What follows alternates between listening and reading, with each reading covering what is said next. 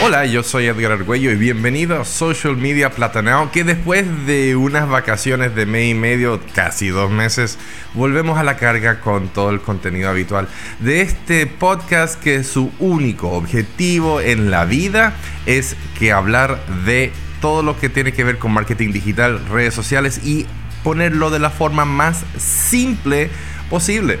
En el día de hoy el tema es, sí, es un tema bastante controversial y, de hecho es un tema bastante actual y que no es nuevo, ha comenzado a resurgir gracias a malos eh, usos de algunos usuarios de esta plataforma. Me refiero a LinkedIn. Y, y, el tema de hoy es que si LinkedIn es el nuevo Tinder del 2019. Yo tengo, tengo un chiste que, bueno, no es un chiste, es una realidad, porque en, Tinder simplemente, por lo que me han dicho, ves las fotos, no ves nada más, no sé, ¿ya? Pero en LinkedIn tú ves la foto, el nombre, dónde trabaja, puedes extrapolar cuánto gana la persona y por ende si es que realmente te conviene o no. Pero sabes que el, otro día, la otra noche, revisando mi LinkedIn y lo estaba leyendo casi como un periódico, empecé a leer un post de alguien en mi red que se estaba quejando de cómo LinkedIn, algunos, para algunos empezó a convertirse para un cierto tipo de Facebook, cosa que yo concuerdo 100%, aunque también comparto la idea de aliviar un poco los contenidos tan densos que uno se encuentra con un poco de información light. Eso no tiene nada de malo. Ahora, este post tenía muchísimos comentarios. Incluso empieza una pelea digital entre los comentaristas con adjetivos y gente acordándose de la mamá del otro. Bueno, esto me hizo acordar de las personas que he conocido por LinkedIn. Algunos de mi agrado, pues y otro tanto que obviamente no necesariamente. Igual que en la vida real. Seguí leyendo y di con un interesantísimo y vital post. La persona que está en México. Y decía más o menos así. Abro comillas. Debo compartir lo siguiente. Ya van dos contactos en LinkedIn que me han enviado mensajes privados de forma muy amable. Yo considero LinkedIn como una red únicamente y exclusivamente profesional. Estas personas me preguntan datos, los mismos que están publicados en mi CV y al final cambian su comportamiento y terminan buscando una amistad. Empiezan a llamar a mi celular, etc. Y la intención original se ha desviado absolutamente de lo profesional estas personas no me han faltado el respeto, bueno, todavía yo creo, pero se han molestado porque no quiero su amistad, habiendo sido bien clara desde el principio que mi intervención en esta red es únicamente profesional. Bueno, yo me puse a pensar. Cuando posteamos en un perfil en una página de citas o, amistad, aprovechamos que, que de repente todavía hay algo de febrero, todavía ya estamos en abril, pero hay algo de febrero en el aire tenemos la prudencia de no dar cierta información, o sea, la, nuestra dirección, nuestros teléfonos personales, etcétera, no damos esa, esa, información. Y así nos protegemos un poco de la intimidad, nuestra intimidad, de tanto loco que anda suelto. Ahora, cuando estamos buscando un trabajo, cualquier mensaje o llamada telefónica podría ser una nueva oportunidad laboral. Y cuando estamos en buscando trabajo mode, tendemos a ser muy permisivos con nuestra información. Damos nuestro celular y correo electrónico, podemos dar incluso una foto de nuestra cédula de identidad.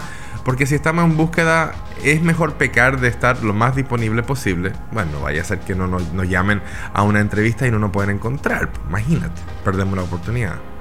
Pero ¿qué pasa si nos contactan para un supuesto trabajo, pero el motivo final es totalmente diferente?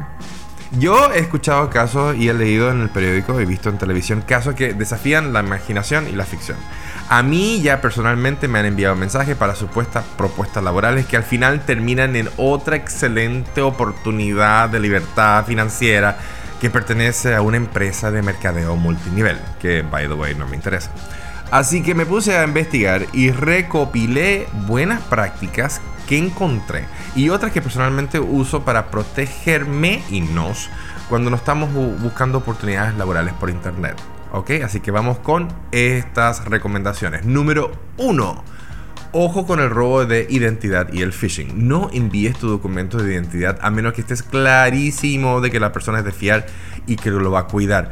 Ojo, porque el, hecho de visitar cualquier dirección URL te pueden, eh, que te envíen puede ser una fraudulenta y hasta spyware puedes tener en el computador que te pueden robar las claves de acceso a tu internet banking y si lo juntas eso con tu, una copia de tu cédula de identidad, ya tú sabes lo que puede suceder.